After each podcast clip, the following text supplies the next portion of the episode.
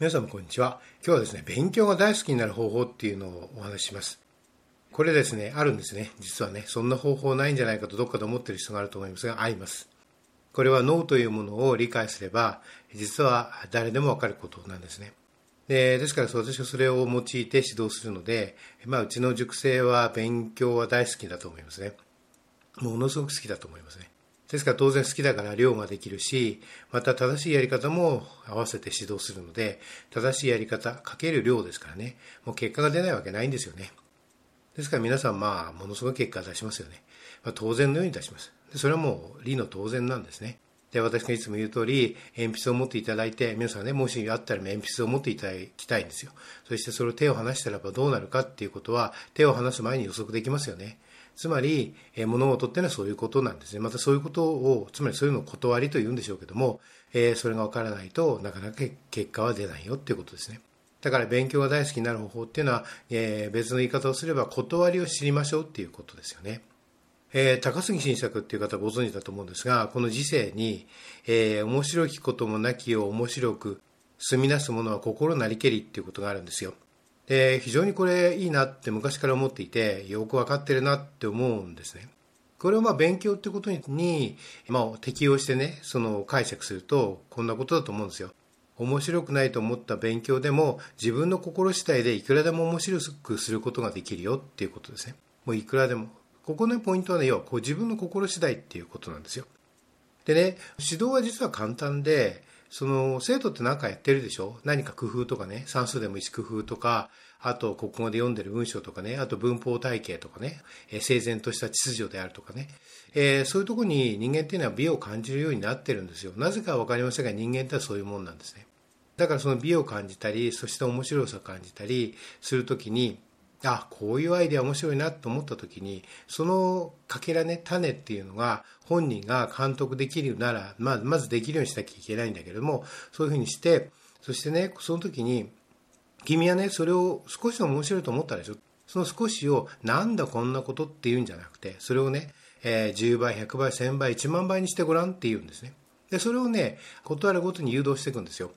でそうするとね自分でそれができるようになっていくんですね。そうすると自分のものの見え方っていうんですかね。つまり何が面白いか面白くないかっていう価値観が自然に変わってきてなるほどこれ面白いと言うんだなと。これは面白いなとかねいうことがだんだん分かってきます。また勉強が進むにつれてその工夫っていうのがどれだけ大きなまあ、社会でも歴史でもそうですがに対して大きな影響を与えているかっていうことが分かってくるわけですよね。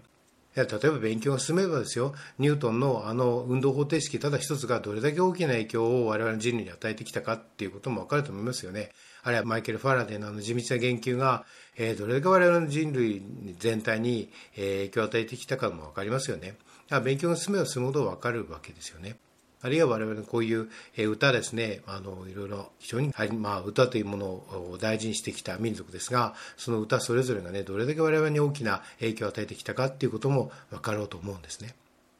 だからね、結局ね、面白がるってことが大事なんですよ。面白い面白くないじゃなくて、面白がるってことなんですね。面白がるっていうことを自分で作り出していくっていうことなんです。で、それができるんだっていうことを教えること。あるいはそういう能力が実は自分にあるんだっていうことなんです。つまり面白がる能力、そして面白がりをどんどん大きくしていく能力が自分の中にあるということね、を教えていくっていうことなんですよ。そういう脳の使い方を教えていくっていうことなんですね。実はね、これって非常に脳科学的に理由のあることであって、じゃあ我々そもそも存在って何かっていうことなんですよ。実は本当に存在しているものって何かって言ったら、突き詰めればですよ、脳の神経細胞のその発火でしかないんですよ。それのみなんですね、実際っていうのは。我々はその発火を、えー、いろんな世界の像として認識しているだけであって、単にその我々のこの脳内の神経、脳神経細胞の発火だけなんですよ。リアルにあるものっていうのはね。だから、そういう観点から考えても、つまりそのことがね、まあ、よく仮想現実なんていうこと言い方するでしょ。それはその理由があるんですね。で、それは全て心次第だっていうことを言えますよね。つまりね、この発火する脳神経細胞が変われば、別のところが発火したり、あるいは別のところのその脳細胞のつながりがあったりすれば、この世の像は変わってくるわけですよ。つまりね、我々っていうのは仮想現実を生きているし、そして我々はこの仮想現実をいくらでも変えることができるということなんですよ。その勉強好き嫌いなんて実は極めて些細なことで、この現実すら変えることができるっていうことなんですよね。で高杉晋作はやはりこのことをよく教えてくれるなと思います非常にありがたい我々の先達だと思うんですねありがとうございました